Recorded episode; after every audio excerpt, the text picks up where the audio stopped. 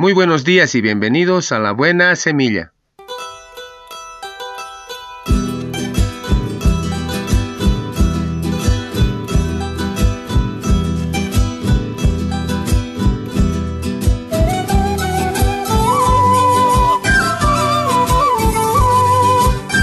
Hola, hola, ¿qué tal? ¿Cómo están? Les saludo con la paz de nuestro amado Señor Jesucristo. Un cordial saludo a todos mis hermanos en Cristo Jesús, a toda la iglesia en general. Así también a mi amada familia allá donde se encuentre, les mando un cordial saludo, un apretón de manos a cada uno de ustedes y que el Señor les bendiga. Y no me olvido de mis colegas de trabajo, allá donde se encuentre, que el Señor les bendiga. Y para mis amigos en general, a los que se encuentran acá en el departamento, a los que están en el interior y también a los que están en el exterior. Mil bendiciones, un abrazo fuerte y un apretón de manos para cada uno de ustedes haciendo las paces. Tenía apenas 14 años cuando conocí a Juan Carlos. Él no era mucho mayor y al igual que yo, pasaba por la difícil etapa de la adolescencia. Nos hicimos amigos y juntos nos divertimos mucho. No recuerdo qué pasó entre nosotros. Hubo palabras duras y lágrimas. La imagen de él, con el pelo empapado, bajo la lluvia y las lágrimas que le resbalaban por las mejillas, se quedó para siempre grabada en mi memoria. Quise reparar el daño, pero me faltó valor y no supe hacerlo. La situación me parecía demasiado compleja. Juan Carlos y yo nos distanciamos. Transcurrieron los años y no supe mucho de él. Luego, en abril de 1998, amigos mutuos me hicieron saber que estaba en coma. Había caído unos 30 metros mientras escalaba una montaña. El corazón me dio un vuelco. En ese instante comprendí que jamás lo volvería a ver. Los médicos se esforzaron para ayudarlo, pero Juan Carlos murió al cabo de unas semanas. Después de aquello, durante un tiempo no podía conciliar el sueño de noche deseando que hubiese podido resolver nuestras diferencias y que hubiésemos seguido siendo amigos. Tenía la certeza de que había perdido toda oportunidad de hacerlo. Me preguntaba si él me habría perdonado el daño que le había causado, si podía observarme desde el cielo y si comprendía el dolor que azotaba mi alma. Luego, una noche me vino la respuesta a mi interrogante. No era nada largo ni complicado pero era todo lo que me hacía falta para librarme del remordimiento.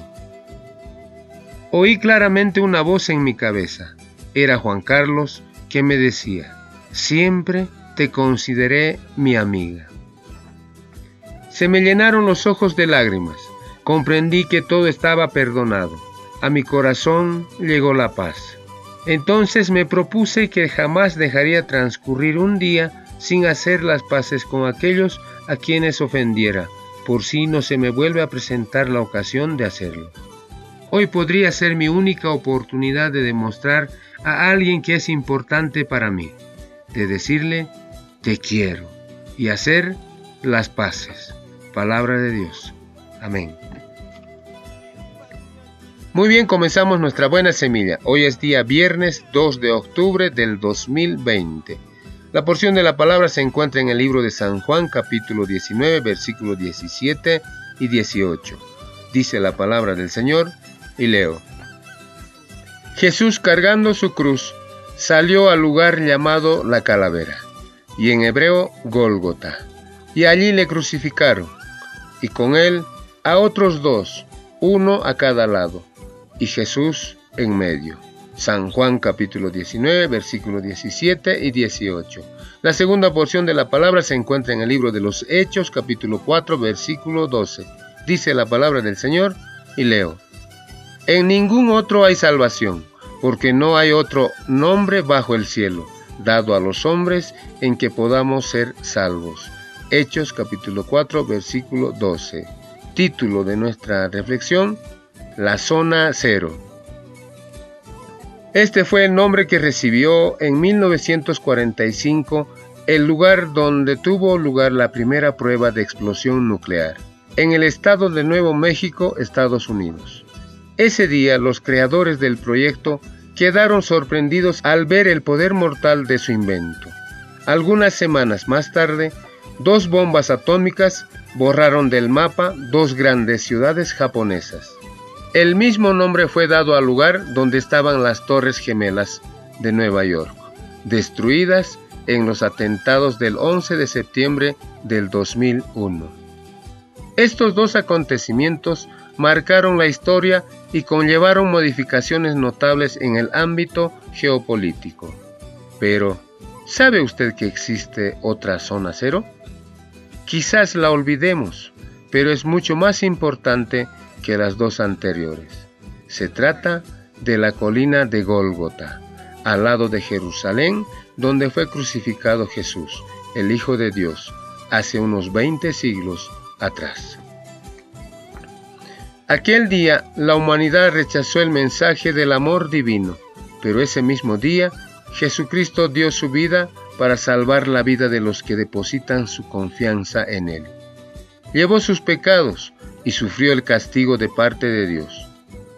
Dividimos el tiempo en dos periodos, antes y después de Jesucristo. Así desde hace dos mil años, Cristo ha sido el fundamento de la paz y del gozo de una multitud de hombres y mujeres. Hoy también puede ser el fundamento de su vida. Reflexione en ello. No deje de lado el acontecimiento más importante de la historia del mundo. Palabra de Dios. Amén.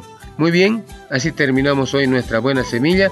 Nos vemos el día de mañana si Dios así lo permite. Hasta pronto.